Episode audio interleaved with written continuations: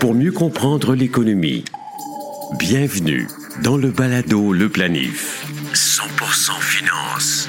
Voici Fabien Major. L'unique balado canadien destiné à la saine gestion et à la planification de vos finances personnelles et d'affaires est de retour avec une édition consacrée à la bourse et au FNB, les fameux fonds négociés en bourse.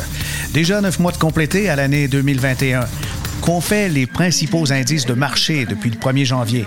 Vous allez remarquer que les années passent et l'histoire ne se répète pas. Les gagnants de cette année ne sont pas les mêmes que l'an dernier. Notre capsule historique avec Isabelle Junot retrace les événements qui ont conduit à la naissance de la Bourse de Montréal. Notre invité est Étienne Jonca Bouchard, stratège en FNB pour Fidélité Investissement. Vous découvrirez que les Américains n'ont pas tout inventé en finance. Et en réalité, le premier FNB malgré que la recherche a été faite aux États-Unis, est née au Canada. Étienne va nous expliquer les fondements de la création des fonds négociés en bourse. Il nous expliquera les différents outils disponibles et surtout dans quel contexte il faut les utiliser? Selon lui, l'avenir est au FNB de gestion active. Étienne nous racontera pourquoi. Le balado Le Planif est partenaire d'InfoBref, un nouveau média d'information destiné aux professionnels et aux gens d'affaires. InfoBref vous offre l'essentiel des nouvelles affaires politiques et techno en 10 minutes par jour sous la forme de deux infolettres quotidiennes. Une le matin, l'autre à 16 heures. Elles sont gratuites. Essayez-les. Abonnez-vous à infobref.com. Bien que Toronto soit aujourd'hui considérée comme la capitale de la finance au Canada, c'est à Montréal qu'est créée la toute première bourse au pays. Dès 1832, des actions changent de main au Exchange Coffee House du 221 rue Saint-Sacrement dans le Vieux-Montréal. Il faut attendre 1874 avant que la Bourse de Montréal ne soit officiellement constituée en tant qu'organisme à but non lucratif. En 2001, la Bourse de Montréal est la première bourse d'Amérique du Nord à devenir entièrement automatisée. À ce jour, plus de 90% des négociants de grandes villes comme New York, Londres et Chicago se connectent directement à son système pour réaliser leurs transactions. En 2008, les bourses de Montréal, MX et de Toronto, TSX, fusionnent pour former le groupe TMX, opérateur boursier comptant aujourd'hui plus d'une dizaine de filiales. L'entité montréalaise déménage à maintes reprises tout au long de sa longue histoire, occupant notamment l'actuel théâtre Centaure de 1965 à 1969, la place Victoria, jusqu'en 2018, pour finalement s'établir à la tour Deloitte où elle demeure depuis. Le balado Le Planif. Actualité financière. Voici Fabien Major. Déjà neuf mois de passé à l'année 2021, l'automne qui a débuté et les rendements maintenant, on a commencé à, voir de quoi sera faite l'année 2021.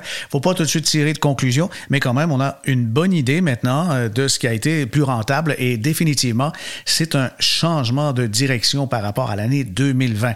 Le premier changement qu'on peut observer, c'est du côté du pétrole, puisque le baril de brut a augmenté significativement depuis le 1er janvier. On parle d'une hausse de 5 56,4. Il faut dire qu'on partait de très bas et c'est aussi à cause de l'augmentation du prix du baril de pétrole et de l'essence à la pompe qu'il y a euh, tant d'inflation un peu partout. C'est même notable.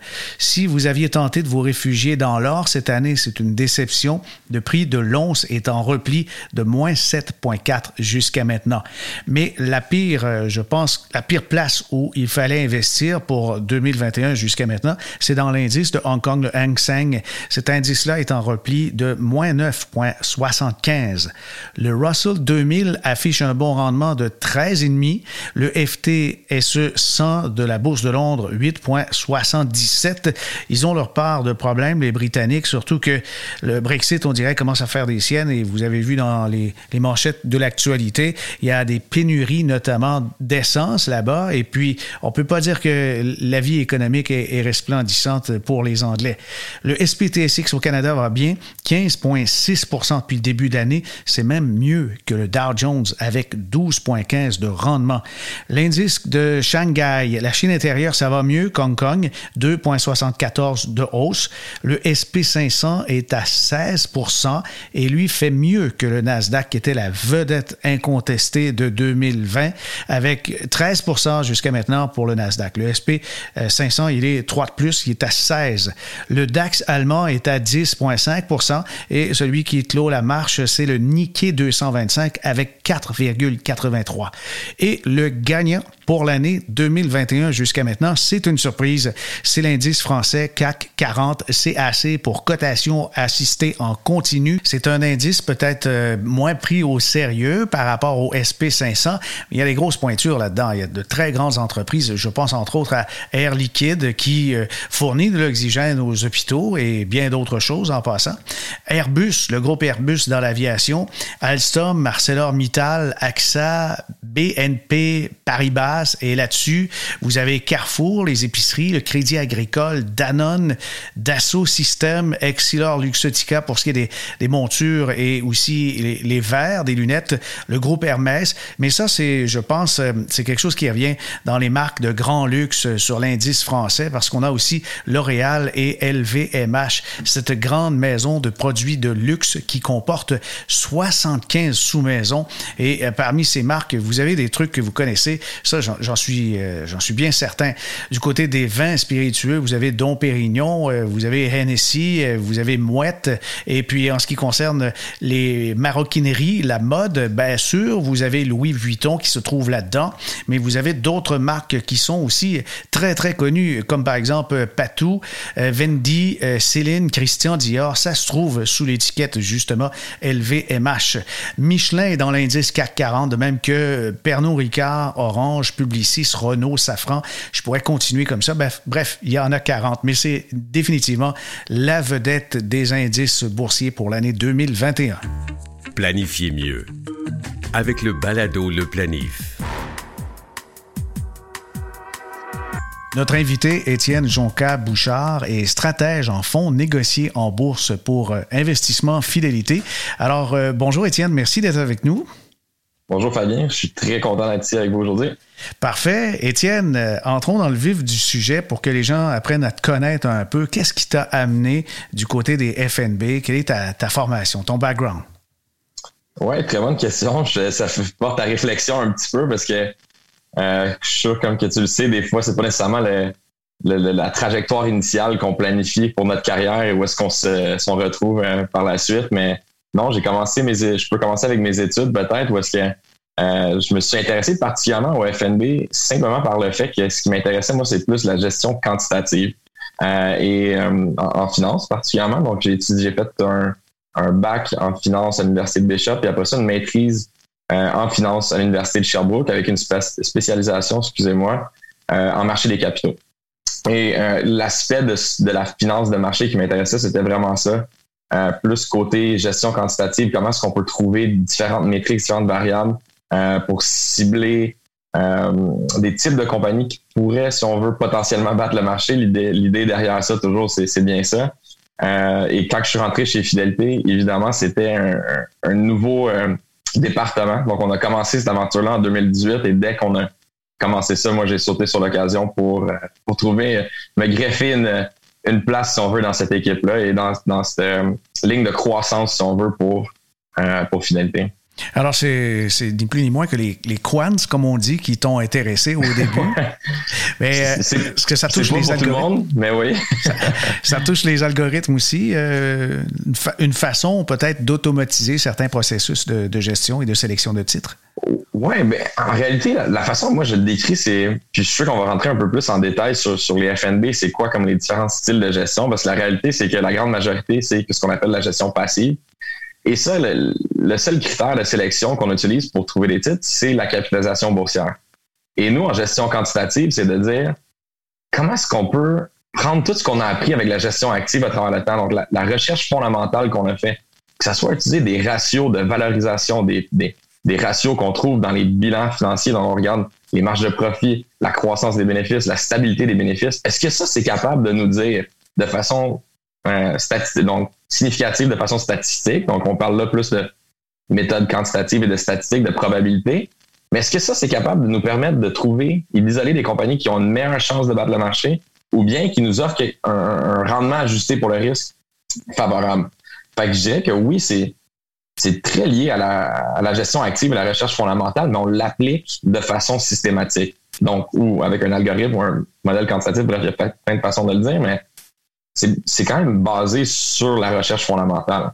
Alors, j'imagine que ton, ton chemin, ton parcours euh, t'a dirigé petit à petit vers euh, les FNB, euh, qu'on appelle amoureusement ETF, même en France, hein, on les appelle les ETF, un peu à la française, ETF. Alors, les FNB, comment ça a commencé? Comment ça se fait qu'en 2021, on se retrouve avec, dans le quotidien des planificateurs financiers, des conseillers en gestion de patrimoine et gestionnaires, avec toujours une solution qui inclut des, des FNB? Oui, absolument. C'est rendu une industrie euh, immense de, façon mondiale et je dirais même, euh, c'est sûr que moi je suis plus spécialisé du côté canadien, mais c'est assez similaire à ce qu'on a vu comme croissance il y a peut-être 5-10 ans euh, aux États-Unis. C'est un marché qui vaut maintenant environ 326 milliards d'actifs sous gestion au Canada. ça, c'est en date de la fin août. C'est en croissance très importante depuis les dix dernières années. Mais afin de comprendre peut-être un peu plus comment est-ce qu'on s'est rendu ici, c'est de regarder le, début et l'histoire derrière. Euh, le véhicule de placement qu'est le FNB, parce que souvent, euh, on, confond les FNB avec un style de gestion ou avec un, type d'investissement, mais en réalité, c'est simplement un véhicule différent que le fonds commun de placement, parce qu'on peut faire pas mal ce qu'on veut avec un fonds négocié en bourse. On a beaucoup, beaucoup de flexibilité quant à les actifs qu'on peut détenir dans une coquille qui est un, FNB ou un véhicule de placement. Alors, on comprend que c'est pas nécessairement indiciel, un FNB. C'est ce que tu voulais sous-entendre? Exactement. Ben, en réalité, la, gestion indicielle, elle a été inventée sous une structure de fonds communs. Euh, John Bogle de Vanguard aux États-Unis avait décidé que pour lui, ça ne, ça valait pas la peine de, de, payer des gestionnaires et de dire, OK, je vais essayer de battre le S&P 500. Il dit, pourquoi on se casse la tête et on ne fait pas juste créer un fonds comme un placement qui investit indirectement dans cet indice-là? Et ça, c'est fait en 1975. Euh, et la, croissance de la gestion indicielle ou d'acheter des. Dans le fond, sans, nécessairement amener une recherche fondamentale, juste de dire j'achète le marché au complet, c'était quelque chose de très attirant pour beaucoup d'investisseurs. C'était très simple à, faire et très peu coûteux à exécuter comme pour un gestionnaire de portefeuille.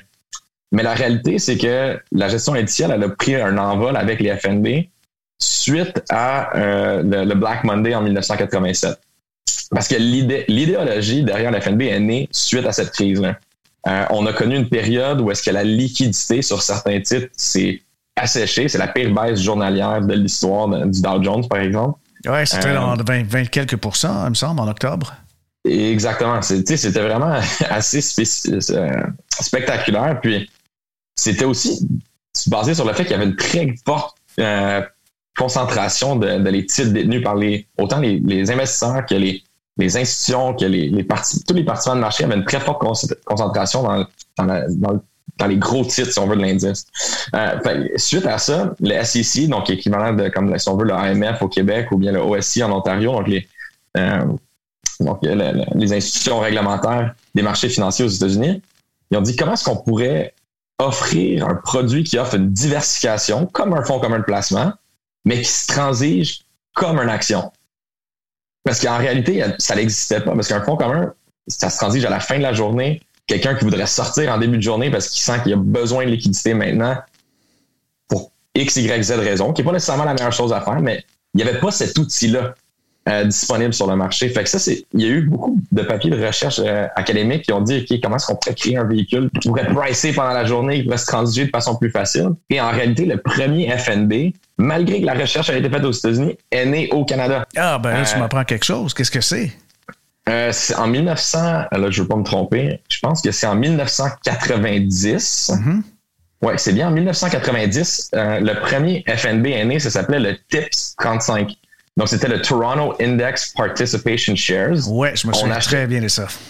On achetait les 35 plus gros titres sur le, sur le, dans le fond, le TSX, le Toronto Stock Exchange, et ce véhicule-là était transigé comme une action sur le marché euh, canadien. la réalité, c'est qu'on a un petit marché, nous, au Canada, quand même, euh, comparé aux États-Unis. Fait je dirais que l'envol s'est vraiment fait par la suite. Puis là, on, fait quand même un gros, une belle petite leçon d'histoire. Mais suite à ça, en 1993, le premier FNB qui existe encore à ce jour, parce que le TIPS 35 n'existe plus, euh, le premier FNB qui est encore existant et qui est à près de 400 milliards d'actifs sous gestion, c'est le Spider, euh, dans le fond, le, le, SPY, le ticker, donc qui était fait par State Street Advisors. Et c'est avec ce produit-là que l'industrie a, explosé parce qu'après ça, plein d'autres gestionnaires de portefeuille ont dit, ben là, on réplique la S&P 500. Pourquoi est-ce qu'on pourrait pas répliquer un autre indice qui existe ailleurs? Et euh, je dirais que Barclays a été vraiment un innovateur dans ce sens-là avec les produits iShares qui ont été mm-hmm. par la suite achetés par BlackRock, comme qu'on les connaît maintenant. Mais ces produits-là, ils s'appelaient les MSCI Series. Donc, on pouvait faire le MSCI Japon, le MSCI Europe. On pouvait... Maintenant, il y avait des FNB qui commençaient à sortir sur tout plein de géographies, tout plein de secteurs, euh, des sous-secteurs. Et là, tout à coup, l'industrie, elle a comme fait boule de neige. A de plus en plus de gestionnaires de portefeuille. Euh, comme vous, comme, euh, comme d'autres dans l'industrie, on dit ben, c'est des outils formidables, c'est facile à, incorporer dans les portefeuilles, ben, c'est prêt liquide, c'est facile à transiger, etc. Donc, tout ça pour dire que c'est rendu vraiment une très grosse industrie. On parle d'environ 13% de tous les actifs en fonds au Canada maintenant mhm. dans les FNB. Et j'ai lu euh, récemment qu'il y a plus de FNB disponibles que d'actions en circulation. C'est exact? Oui, mais je ne sais pas si cette donnée-là est, bonne aux États-Unis, mais je sais qu'elle est bonne au Canada. Euh, donc, il y a plus de FNB qui se transigent sur le TSX qu'il y a d'actions. C'est assez euh, spécial, pareil. Oui, je comprends. Pour nous donner une idée de la spécialisation ou hyper spécialisation, on a donc commencé par le Spider, SP500 par State Street Capital. Il y a eu d'autres euh, de toutes sortes qui ont englobé à peu près tous les indices du Nasdaq 100 au MSCI, Europe, etc., mm-hmm. euh, même les marchés émergents. Mais il y a des... Il y a des pointes maintenant, là. Il, y a, des mm-hmm. spécialisations sous secteurs. J'ai entendu dire qu'il y en a sur le cannabis. Absolument. Euh, ça, ça a été. Euh, je pense que ça a été une mode lorsque la, la, légalisation était comme un sujet de l'heure. Euh, tous les, ben, il y a beaucoup de gestionnaires de portefeuille qui se sont dit c'est sûr qu'il va y avoir un appétit pour ça. la réalité, c'est qu'il y avait de plus en plus de compagnies publiques maintenant parce que c'était légal dans plusieurs régions de façon mondiale. donc oui, ça, c'est une thématique et je dirais que toutes ces mandats très ciblés, on les met, nous, dans les, dans les FNB thématiques. Mhm. euh, et même, on mentionnait des sous-secteurs. on peut investir maintenant dans euh, comme des sous-secteurs comme loisirs, par exemple, ou euh, acheter juste des compagnies d'hôtellerie et de voyage. On peut acheter des mandats qui investissent que dans les compagnies de robotique. On peut investir dans les compagnies qui font que de l'intelligence artificielle. Bref, il y a tout plein de types de, de thématiques qui sont maintenant très populaires. Et je dirais qu'au Canada, on est un peu en retard parce que la grosseur de notre marché ne nous permet pas nécessairement d'avoir autant de, de, granularité, si on veut. c'est difficile d'aller, en tant que gestionnaire de portefeuille, d'aller chercher beaucoup d'actifs avec des mandats si spécifiques. Tandis qu'aux États-Unis, qui a un marché où est-ce que le, je dirais surtout l'investisseur au détail a un gros, gros, gros impact euh, dans la demande du côté des FNB. Euh, on répète, c'est définitivement de mode, ça c'est sûr. On, répète à ceux qui nous écoutent, tu es stratège en fonds négociés en bourse pour Fidélité Investment. Et Étienne, la, tendance observée en 2021, est-ce qu'on remarque un changement quelconque dans l'utilisation? Est-ce qu'il y a des, nouveaux FNB qui n'existaient pas avant, qui maintenant font leur apparition? Euh, oui, je, dirais qu'il y a eu deux grosse tendance, pas différente, mais un peu nouvelle qu'on a vu depuis le début de l'année. Ben, il y en a une en particulier qu'on peut mentionner qui est euh, tout ce qui est crypto-monnaie au Canada. C'est euh, devenu un véhicule d'investissement. Euh, ben, c'est le premier, dans, on est la première juridiction de façon mondiale au Canada qui a accepté cette structure-là en FNB, donc d'acheter des crypto-monnaies physiques. Ben, c'est pas physique encore une fois, mais bref, de détenir vraiment des crypto-monnaies dans un portefeuille, dans un FNB. Ça, c'est, euh, il y a eu une croissance incroyable de ces actifs-là au Canada. On parle de près de 5 milliards depuis le début de l'année d'entrée nette euh, dans ces mandats-là. Un autre où est-ce que je pense que c'est vraiment plus pour euh, la majorité de la population et, qui est peut-être plus normalisé, c'est des FNB équilibrés. donc des mandats tout en un clé en main où est-ce qu'on combine des actions, du revenu fixe, une solution très simple qui sert comme un, un noyau de portefeuille euh, qui a été popularisé, je pense, pour, pour être une solution simple. Euh, ça, ça a connu beaucoup de, popularité. Et je dirais autant du côté investisseur direct, donc via des, des, courtages, euh, comme des, styles Questrade et Wealth Simple et tout ça, mais aussi du côté des conseillers, parce que je veux pas dans, mon rôle, je, travaille beaucoup avec les conseillers et, de, s'en servir pour des comptes, des comptes enregistrés, des choses comme ça, ça peut être très avantageux également comme, comme cœur ou comme complément dans un portefeuille? Dirais que ça, c'est deux des tendances que j'ai vues. Ouais. OK, mais cette tendance-là, elle, a aussi un second volet, puisque les robots conseillers qui existaient depuis peut-être 2009-2010 dans ce coin-là ont, commencé à avoir une compétition directe, puisque les robots utilisaient des fonds négociés en bourse pour structurer leur offre, leur portefeuille, et si leurs fournisseurs, que ce soit Vanguard, BMO euh, ou, d'autres euh, grands euh, distributeurs de fonds négociés en bourse, font des portefeuilles, des solutions équilibrées tout en un, ben là, ça, devient que le robot conseiller n'en a plus besoin? Euh, c'est sûr, c'est une compétition directe. Il y a une raison pourquoi ces, ces firmes-là on les ont lancées. Euh, c'est sûr que les robots conseillers, en réalité, les produits qu'ils utilisent, oui, c'est des combinaisons de, mandats indiciels. Il n'y a pas vraiment de répartition d'actifs qui est fait. Il n'y a pas de. Pas pour dire que c'est des produits très simples, mais je veux pas comment dire, je pourrais, je, veux pas mettre, lancer ces produits-là en l'autobus, là, mettons, en anglais, throw under the bus, là, mais euh, je pense que les mandats maintenant qui sont réfléchis plus par les compagnies de gestion de portefeuille qui se disent, OK, ben là, on veut optimiser le ratio Sharp, par exemple, on veut vraiment aller chercher une diversification, que ce soit en incluant aussi des FNB gérés activement ou que ce soit en incluant des des FNB euh, de, style factoriel dont, dans lequel nous on spécialise un peu plus chez Fidélité. Donc, ce qu'on appelle le, smart beta ou bien euh, des facteurs d'investissement. On est capable d'avoir des produits beaucoup plus complets. Donc, on a comme la deuxième itération, si on veut, des portefeuilles robots conseillers très standards où est-ce qu'on avait 5-6 FNB.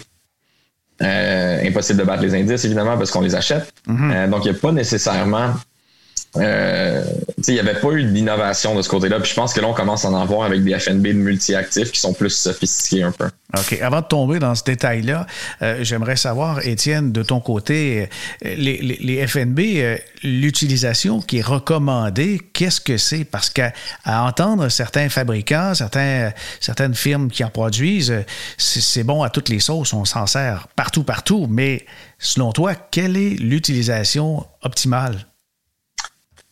Ben, c'est une très bonne question, mais je, je, comment je pourrais répondre à ça? Parce que c'est difficile de répondre directement à dire il y, a, une utilisation en particulier qui, qui fonctionne pour tous. C'est pas la réalité. Pas la réalité. Euh, je pense que moi, de la, personnellement, de la façon que je le vois, c'est que c'est un, un fonds d'investissement euh, détenu en commun où est-ce qu'on détient plusieurs actifs euh, dans, dans, dans une similaire à un fonds mutuel. La réalité, c'est que ça dépend c'est quoi qu'on détient dans le FNB. C'est pas nécessairement le FNB versus acheter des actions directes, acheter des obligations directes, acheter des fonds communs, acheter tout plein d'autres classes d'actifs. C'est vraiment de comprendre qu'est-ce que je vais, qu'est-ce que je veux acheter et c'est quoi la c'est quoi le, mandat que j'achète en réalité parce que je regarde des, mandats euh, on va regarder juste la gestion passive, par exemple. La, gestion passive peut dire plusieurs choses. Donc, pas tous les indices sont créés de la même façon. Acheter le S&P TSX et acheter le S&P 500, ce n'est pas du tout la même chose. Euh, il y a des critères d'inclusion pour certains indices. Donc, si on regarde le S&P 500, il faut avoir généré un, un, profit net dans les 12 derniers mois pour être inclus initialement dans, ce, dans cet indice-là. Par la suite, après ça, de se faire exclure, c'est différent. Mais bref, il y a quand même des critères d'inclusion. Euh, si je regarde le SNPTSX, c'est simplement basé sur la grosseur de la firme et la liquidité de les actions. Euh, est-ce que ça, c'est nécessairement la gestion que je voudrais avoir dans mon portefeuille? Pas nécessairement. Mais tout ça pour dire je pense que la meilleure, euh, le meilleur conseil que je peux donner en termes d'utilisation, c'est de vraiment bien comprendre qu'est-ce qu'on va acheter avec, avec un FNB en particulier. OK. Euh, donc, de regarder sous le capot, si on veut, parce qu'en tant que tel. Donc, euh, assez simple, l'utilisation appropriée, c'est de comprendre dans quoi on investit. Oui, ben comme, comme n'importe quoi. Je sais que c'est plate peut-être comme réponse, là, mais euh, la réalité, c'est de bien comprendre qu'est-ce qu'il y a sous le capot, parce que les FNB, tu vas en avoir des excellents, tu vas en avoir des moins bons, tu vas en avoir des moyens. et sans de regarder sous le capot, c'est très difficile pour un investisseur, même pour un conseiller, même pour un gestionnaire de portefeuille, mhm. de, de, différencier avec, pour moi, exemple, regarder les mandats de compétiteurs. Des fois, il faut que je passe quand même des heures de lecture pour comprendre la méthodologie, pour dire, OK, comment est-ce que nous, on est différents, comment est-ce que, qu'est-ce qu'on a, qu'est-ce qu'eux, ils ont peut-être négligé, qu'est-ce que nous, on a amélioré? Bref, c'est pas si facile et je pense pour ça aussi, il y a des, des conseillers de plus en plus qui se spécialisent dans ça et qui comprennent de mieux en mieux cette industrie-là parce qu'en réalité, comme tu as mentionné, Fabien, il y a, il y a plus d'FNB que de stock. Donc, de toutes les connaître au, au Canada, c'est impossible. Mais dans une utilisation inappropriée, ce serait peut-être de, confondre les objectifs et les horizons. Si euh, une personne a un horizon à long terme, utilise des produits euh, comme par exemple euh, des produits à effet de levier qui ont une utilisation à court terme, puis on a un objectif à long terme, ou encore le contraire, c'est qu'on on a un investissement dans le temps qui s'arrête peut-être à deux ans. Dans deux ans, je veux acheter une maison et j'utilise des, des, trucs extrêmement sophistiqués avec des, des options de vente ou d'achat ou autre.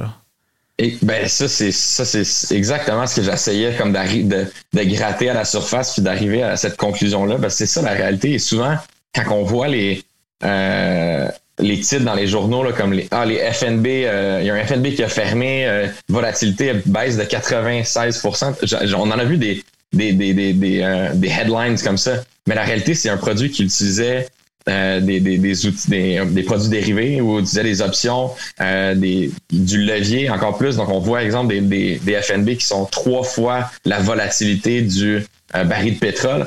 C'est pas, c'est pas des outils qui sont pour le commun des mortels. C'est des outils qui sont utilisés par des, des, des, des, traders de haute fréquence. Et encore là, c'est très, très spéculatif comme mandat. Euh, fait que je pense que des fois, l'industrie de FNB reçoit une mauvaise réputation à cause qu'il y a des malfaisants comme ça qui créent, qui créent un peu de. Euh, la distorsion, hein, dans le message. Ouais, la distorsion, exactement. Mais la réalité, c'est qu'un mandat, par exemple, multi-actif, où est-ce que c'est bien bâti, c'est pas plus risqué qu'un fonds commun de placement multi-actif. C'est un véhicule, selon euh, l'AMF et le OSI, encore une fois, c'est réglementé par les mêmes règles. Ça les mêmes euh, devoir en tant que, que, que, que gestionnaire de portefeuille qu'un fonds commun de placement. Fait je pense que tu as 100% raison de dire, c'est de faire attention à des mandats qui pourraient être très spéculatifs en nature et de comprendre ses besoins en tant qu'investisseur, évidemment. Fidélité est un joueur majeur euh, dans l'industrie du fonds commun de placement. De plus en plus, les produits qui sont lancés sur le marché ont leur pendant en FNB. Tu as mentionné le terme Smart Beta. J'aimerais qu'on on détaille un peu, on explique aux gens ce que c'est parce que ça semble être euh, ce qu'on appelle aussi euh, l'investissement factoriel. On dirait que mm-hmm. ça semble être la niche que veut occuper Fidélité. Oui, absolument. Puis, euh, tu sais, la, la face, on, on, a, on a parlé un peu de c'est quoi la, la, gestion passive. Ça, c'est comme un, un des extrêmes. Donc, euh, on achète un indice S&P 500. Apple vaut hypothétiquement, exemple, 5% en termes de capitalisation boursière, mais ça va être représenté par 5% dans mon FNB indiciel. À cause que le seul critère de sélection, c'est la capitalisation boursière. Si on va à l'inverse complet, quelque chose que Fidélité fait depuis des décennies et même plus, euh, la gestion active. Euh, donc, où est-ce qu'on a des gestionnaires de portefeuille, des analystes, des boots on the ground, on a des gens qui rencontrent les, les, compagnies, font de l'analyse fondamentale. Donc, on passe à travers euh, les, états financiers, le bilan, le, income statement, les, les, rapports de flux de trésorerie. On cherche des, des opportunités d'achat où est-ce qu'on voit que la valorisation d'une compagnie risque d'être inférieure à sa sa valeur future. Mais ça, c'est basé sur la, vraiment la recherche faite par nos équipes de gestion. Mais nous, on veut prendre, avec la gestion factorielle, c'est d'avoir un modèle hybride entre les deux. Donc, prendre, si on veut, les avantages de la gestion active, ainsi que les avantages de la gestion passive en termes de côté opérationnel, parce qu'il y a du rééquilibrage fixe qui ne coûte pas nécessairement cher. Donc, nous, on a essayé avec la gestion factorielle, qui existe depuis quand même relativement longtemps, de combiner les deux, de dire, je veux sélectionner des titres on va créer un indice autre, mais qui n'utilise pas la capitalisation boursière comme critère de sélection. On va utiliser autre ratio. Donc, donner un exemple. On a des mandats qui s'appellent des, FNB faible volatilité. Donc, on veut des compagnies qui ont un bêta inférieur au marché, qui ont un écart type inférieur au marché et qui ont euh, une stabilité dans leurs bénéfices après impôt. Donc, la pondération des titres qu'on a dans le portefeuille, ben, ça va être basé sur leur la, force de ces trois métriques-là. Donc, est-ce qu'ils sont très peu volatiles? est-ce qu'il nous offre un, bon rendement à le temps? Mais bref, c'est ça qui va déterminer la pondération dans le portefeuille, pas simplement la capitalisation boursière. Et on peut faire ça pour plein de styles d'investissement différents, que ce soit la, faible volatilité, dividende en est un autre qui est très populaire au Canada. Donc, on sélectionne des titres basés sur leur distribution aux investisseurs, sur la croissance de leurs dividendes, etc. Et l'objectif recherché à ce moment-là, quel est-il? À long terme, c'est d'aller chercher ce qu'on appelle une prime, en anglais, c'est un risk premium ou une prime de risque, si on veut. Ou est-ce que de dire, c'est à long terme, à travers un cycle complet, on a des preuves. De façon, évidemment, c'est basé sur les, données historiques. c'est impossible de prédire dans le futur ce, ce l'impact d'un modèle comme celui-là. Mais de dire à travers différents cycles de marché, est-ce que de sélectionner des titres comme ça, ça nous permet de battre le marché à long terme? Et la réalité, que, évidemment, on ne lancerait pas des mandats chez Finalité si on n'avait pas les preuves que, exemple, dans les 30 dernières années, on a une valeur ajoutée. Ceci dit, ça ne veut pas dire que ça fonctionne tout le temps. Euh, ça ne veut pas dire que, dépendamment de ce qu'on se retrouve dans le cycle de marché, certains facteurs ou certains styles de gestion vont pas mieux faire que d'autres. Le meilleur exemple, c'est le fameux débat entre le, style valeur et croissance. Mais historiquement, le style, le style valeur a été démontré d'ajouter de la valeur. Donc, si on achète des titres qui ont un, un, exemple, un ratio price to book inférieur au marché en moyenne, un ratio price earnings inférieur à la moyenne, risque de surperformer à long terme. Mais ça, ça change de période en période. Et on a vu dans les dix dernières années, ben, c'est plutôt des compagnies qui ont une croissance des bénéfices plus élevée que la moyenne ou une croissance de leurs revenus plus élevée que la moyenne qui ont amené le marché à la hausse. Mais sur 30 ans, les deux ont ajouté de la valeur. Et eh oui, oui, Mais si on regarde sur 10 ans, ben, pas nécessairement. Ah, il y a un petit combat aussi, l'innovation se met de la partie, parce que quand on est en train de, perturber euh, un marché, euh, ben c'est possible que euh, justement l'univers commercial dans lequel exploitait l'entreprise ben, change totalement. Juste le, commerce en ligne aujourd'hui, c'est rendu une nécessité pour une majorité d'entreprises. Je t'entendais donc parmi les objectifs de, de, de finir par battre le marché à long terme, mais c'est encore pertinent de battre le marché pour un investisseur? Bon, c'est une très bonne question, mais ça dépend, je pense, aussi c'est quoi. Euh, nous, on a une vision également où ce qui est le plus important pour nous, c'est euh, un rendement ajusté pour le risque. Donc, on utilise souvent ça dans la façon qu'on crée nos, mandats, euh, particulièrement lorsqu'on regarde des mandats multi-actifs. Donc, quand on a des actions et des obligations, on a dit comment est-ce que je peux je veux pas utiliser le mot optimiser parce que c'est trop euh, théorique et c'est trop on dirait que c'est trop beau pour être vrai là, optimiser que ça soit parfait mais non l'objectif c'est vraiment de d'avoir le meilleur rendement ajusté pour la volatilité euh, que l'investisseur peut digérer parce que chaque investisseur également va avoir une tolérance au risque différente. Ouais. Mais c'est sûr qu'à long terme, fidélité, nous, on est dans la business de battre le marché, sinon on n'existerait pas ou on ferait juste des mandats passifs. Mm-hmm. Fait que je dirais que oui, on veut battre le marché, oui, je peux, témoigner que Fidélité a, tellement de, bons gestionnaires qui, depuis des décennies, réussissent à battre le marché. Euh, oui, ça se fait. Et puis, euh, évidemment, juste si on est uniquement dans l'indiciel, on ne peut pas. Techniquement, on reproduit l'indice. Oui, exactement. Puis, mais après ça, il y a des indices qui font mieux que d'autres. Il y a l'aspect répartition d'actifs, la sais, quand on, fait vraiment, on bâtit un portefeuille, il ne va pas simplement avoir nécessairement euh, l'aspect d'un indice de dire euh, je vais le sous-performer. Ben, ça, c'est la réalité, c'est sûr. On, on, réplique un indice et on paye un frais pour le faire. Bref, ça peut fonctionner à long, terme en termes de rendement absolu. Si on ne regarde pas en termes relatifs, si on vise, exemple, à 8% euh, annualisé ou 6% annualisé sur 10, 15, 20 ans, on risque de le faire avec des, des produits passifs. mais en bout de ligne, c'est quoi après ça l'objectif? Est-ce que c'est est-ce que c'est le rendement relatif qui est important ou c'est le rendement absolu qui est important? Ah, j'ajouterais. Fidélité, c'est relatif, mais. J'ajouterais, c'est de rester investi parce que si, par exemple, la volatilité est tellement extrême que l'investisseur euh, qui, vit une pandémie et qui a crainte pour son, son bas de laine et sa retraite sort du marché parce qu'il n'est pas capable de subir un moins 35, il a beau avoir la certitude qu'à long terme, il fera son rendement de 6 ou 7 souhaité, mais s'il sort, euh, ses, chances euh, sont pas mal diminuées. Absolument. Étienne, maintenant, en ce qui concerne l'avenir des FNB, est-ce que tu crois qu'à moyen, long terme, on ne verra plus de fonds communs, mais uniquement des fonds négociés, puisque tu nous l'as dit, c'est un véhicule d'investissement, mais en soi, ça peut être un FNB passif ou actif. Il y a même euh, des, gestionnaires qui ont euh, qui n'ont plus leur pendant aux États-Unis, ils n'ont plus leur pendant fonds communs, c'est uniquement du FNB, mais c'est géré mm-hmm. activement. Je pense entre autres euh, au populaire ARC de Cathy Wood. Oui, oui, oui, non, vraiment. Puis, c'est pas pour dire que le fonds commun de placement n'existera plus dans le futur. Je pense que l'industrie va avoir besoin de changer beaucoup avant qu'on se rende à, ce point-là. Euh, est-ce qu'il va y avoir plus d'FNB année après année? Je dirais que oui. Euh, des tendances pour le futur qui risquent de continuer de croître.